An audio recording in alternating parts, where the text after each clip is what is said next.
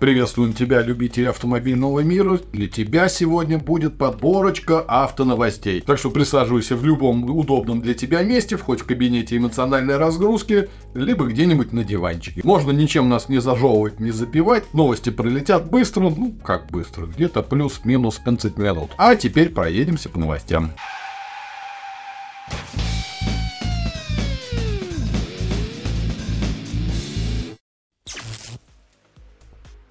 Суд разрешил водителям требовать компенсацию за неверно выписанные штрафы. Буквально недавно, в 2019 году, совсем чуть-чуть недавно, Давичи. Буквально давичи, где-то в 2019 году одна барышня получила штраф в размере 5000 рублей за неправильную парковку. Данный штраф, как она посчитала, выписан неправомерно. По ее мнению, все было нормально, но ей вот э, от балды кто-то выписал пятерочку, так сказать, пятюню прилепил иди оплати. Но девочка не захотела расставаться с трудом заработанной пятюней и пошла в суд. Первая инстанция как бы сказала, да, данный штраф выписан неверно, ты, девушка, не виновата виновата. Но единственное, что мы можем тебе, говорит, сделать, это отменить штраф и вернуть часть компенсации за потраченные на судебные издержки. Так как девочке пришлось потратиться на адвоката, на судебные издержки, и это было больше, чем ей там суд присудил, она пошла дальше. Говорит, ребятушки, выплати мне еще компенсацию за моральный вред, но суд ее посылает нафиг, так как сумма издержек у девочки вышла больше, чем она получила, она пошла в Верховный суд. В Верховном суде посидели, посмотрели, говорят, блин, реально, ты, говорит, потратил потратила свое время, ты потратила деньги, вернуть девушке все деньги, потраченные на судебные издержки, а также постановил, что возмещение морального вреда за незаконное решение можно требовать в случае, когда речь идет о нарушениях, предусмотренных КОАП. Ну, то есть логичная штука, то, что если ты, в принципе, обращаешься в суд, у тебя есть некие судебные издержки там на адвоката, на прочее, там, госпошлины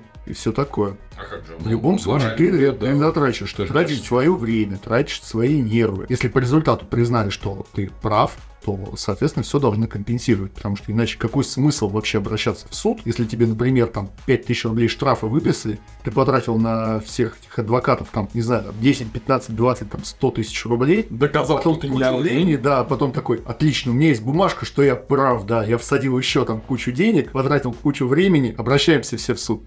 Все правильно. Соответственно, денежку за моральный вред можно требовать смело. Думаю, в будущем инспекторы ГИБДД, выписывая тот или иной штраф, будут тщательно относиться к своей работе, грамотно рассматривать тот или иной случай, дабы не ставить на бабки само государство. В итоге у барышни дело было передано на новое рассмотрение о пересмотрении размера компенсации в ее сторону. Поздравляем! Компания Honda опровергла информацию о своем возвращении в Россию. О возможном возвращении на наш рынок изначально сообщил питерский дилер компании Honda Нева Авто. Также об этом сообщал портал SpeedMe, ну, якобы их сотрудники присутствовали на закрытой презентации компании. Но, как позже сообщила компания Honda, никаких подвижек в сторону возвращения в нашу страну нету. Изначально только данный питерский дилер поставляет через Китай, там через своего дистрибьютора. Серый импорт. Да, ну вот это серый импорт, вот эти левые схемы и все такое. У данного дилера в наличии присутствует порядка 50 автомобилей. Среди представленных э, Honda Civic, Accord, Одиссей, ну и там еще несколько моделей. Ну, довольно-таки немного. Нет, довольно-таки много завезли. Ну, 50 автомобилей, ну, не в тех масштабах, что раньше. Нет, ассортимент есть, они машины привозят для всех желающих, как бы не проблема. Honda поспешно сообщила, что нифига, ребята, мы к вам не возвращаемся. Нам пока либо нельзя, либо мы не хотим. Там фиг его знает. Ну, надеюсь, тихо ушедшие все-таки будут каким-то образом обозначать себя на нашем рынке. И надеюсь, что в более официальном ключе, а не через этот серый импорт. Как, наверное, уже вошло в традицию, глубоко уважаемый депутат Ярослав Нилов от партии ЛДПР в очередной раз предложил отменить штрафы за тонировку. Как уточняет сам депутат, предлагается отменить штраф только за тонировку боковых передних стекол. То, что нельзя тонировать лобовое стекло, с этим все понятно, то, что там безопасность на дороге и все дела. Но касаемо передних боковых стекол, он все же сетует на то, что летом гораздо комфортней и приятнее ездить на автомобиле, когда у тебя часть хотя бы солнечных лучей укрывается за счет тонировки. Ну, собственно, данный вопрос уже обсуждался много раз, пока данный законопроект уже, несмотря на его количество продвижений так особо и не сдвинулся с места, но Ярослав не перестает надеяться на Ого, спасибо, Ярослав. то, что мы с вами все-таки сможем законно ездить с тонировкой в каком-нибудь обозримом будущем. Но, видишь, здесь э, сетует не сама партия, да, а всего лишь один человек. А как говорится, один в поле не воин. Но надежда все-таки умирает последним. Может быть, когда-нибудь он достучится. Он объясняет это довольно-таки просто. Говорит, реально, говорит, ребят, с тонировочкой ездить в солнечную погоду это комфортно. Даже порой безопасно, тебя ничего не слепит. Да, есть минусы при ночной езде, но так как у нас э, большая часть времени там в году темная, может быть проблематично. Но все равно, плюсов все равно больше, чем минусов. По ДТП люди с тонировкой их сделали меньше, ну потому что якобы их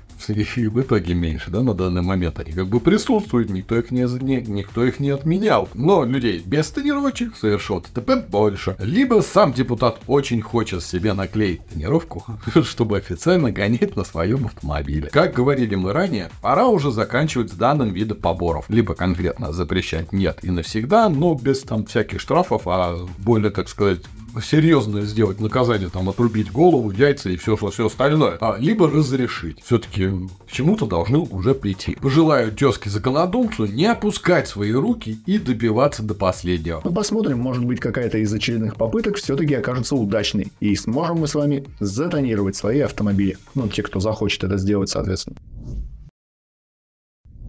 Главу Fiat искупали в оранжевой краске. Дел был так. Оливье Франсуа, это глава компании Fiat, снялся в рекламном ролике, где он повествует о том, что очень много серых автомобилей на данный момент катается по дорогам мира. Как бы в самой Италии, там где находится компания Fiat, автомобили должны быть такие красивые, что вот прям радовать глаз. Вот не надо вот нам серого цвета. Этим, говорит, злоупотребляют японские, немецкие производители. Но мы, как итальянцы, люди, живущие в Италии, а Италия это что? Это ярость, страсть, любовь. Вот это и есть сама суть Италии, по его мнению, конечно. Вот все автомобили в самой Италии, да не только в Италии, везде. У нас, у вас, у них, вон там везде, за большой речкой тоже. Автомобили должны радовать глаз, быть яркими, сочными, прям вот выделяться на фоне всей серости, которая есть на данный момент. И Оливьюшка сел в новый автомобиль, ну еще не анонсированный на выпуск, а Fiat 600E. Это электричка, кроссовер такой, в принципе, довольно-таки неплохой, красивый, симпатичный. Как он себя покажет в будущем еще никто не знает, потому что моделька неизвестная. В этом автомобиле оливьюшку опустили в большой чан. Посадят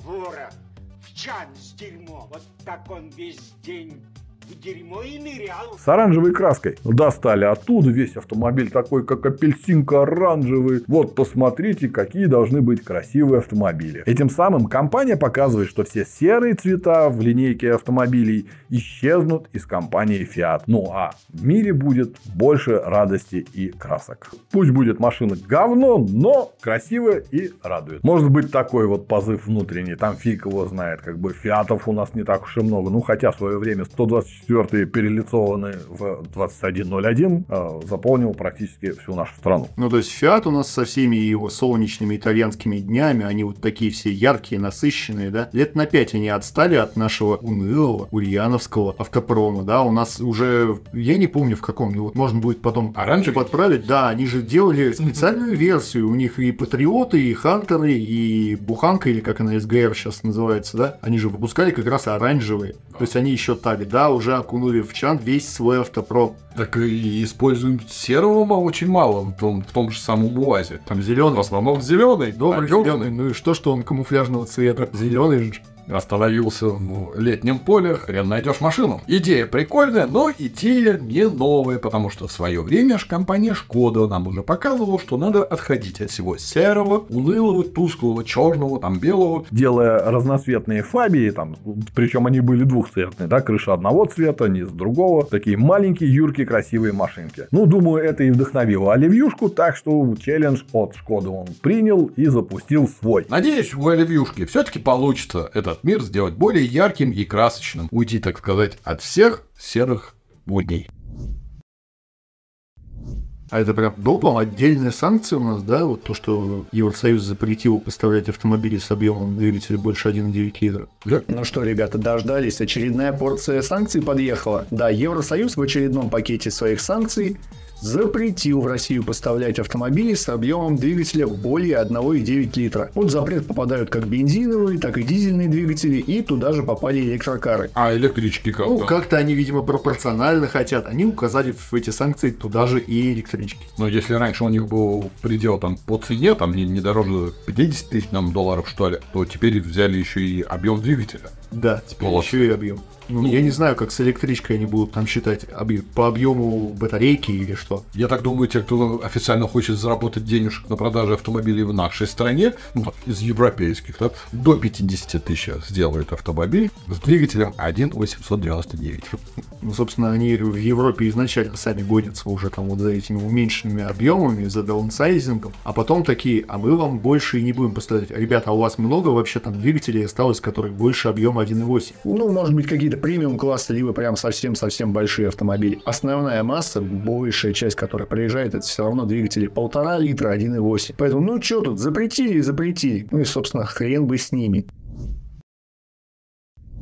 Суперкроссовер BMW XM разбили в надежде получить рекорд. За большой речкой есть некая гора Пайс Пик. Компания BMW решила получить рекорд трассы среди серийных внедорожников, выставив там на гонку в голубых облаках свой автомобиль BMW XM Label Red. Что-то пошло у них не так. Через каких-то пару минут после старта люди на старте увидели BMW снова. Нет, он не вернулся туда-обратно, конечно. Его привезли на эвакуаторе с разбитой мордой и грустным мэтом. За рулем данного автомобиля сидел Мэтт Лелленс. Это вот главный руководитель, инструктор автошколы BMW Performance. Так, он не лох педальный, он умеет рулить, как бы всем рассказывать, людей учит, там влево-вправо педальки так-сяк. Видать, не справился с управлением. Сама компания BMW никак не комментирует данное происшествие, но говорят, мы, говорит, учтем все, говорит, нюансы, говорит, как разбился автомобиль, из-за чего это произошло.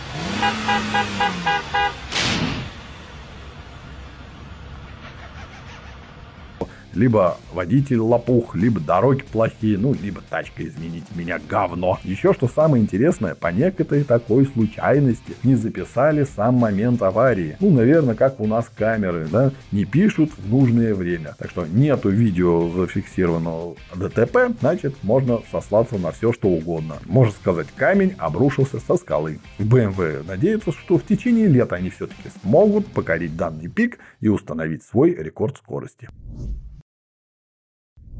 Компания Kia отзовет 99 тысяч автомобилей Kia Sportage. Ну, не у нас, поэтому, в принципе-то, по большому счету, похер. У американцев, да, как всегда, у них прилетело, прилетело, с тормозами проблемы. Те теперь не останавливаются. Да, модельки Kia Sportage 22 и 23 модельного года. На указанных автомобилях найдена проблема с вакуумным усилителем тормозов. Из-за некого заводского дефекта может пропадать герметичность данной системы и будет, соответственно, возникать проблема с тормозами. В США дилеры уже в июле начнут вызывать своих клиентов на бесплатное сервисное обслуживание для замены данных ва- вакуумных усилителей. А клиенты из России, которым посчастливилось приобрести не очень удачные автомобили, ну, наверное, придется самим за свой счет менять данные элементы.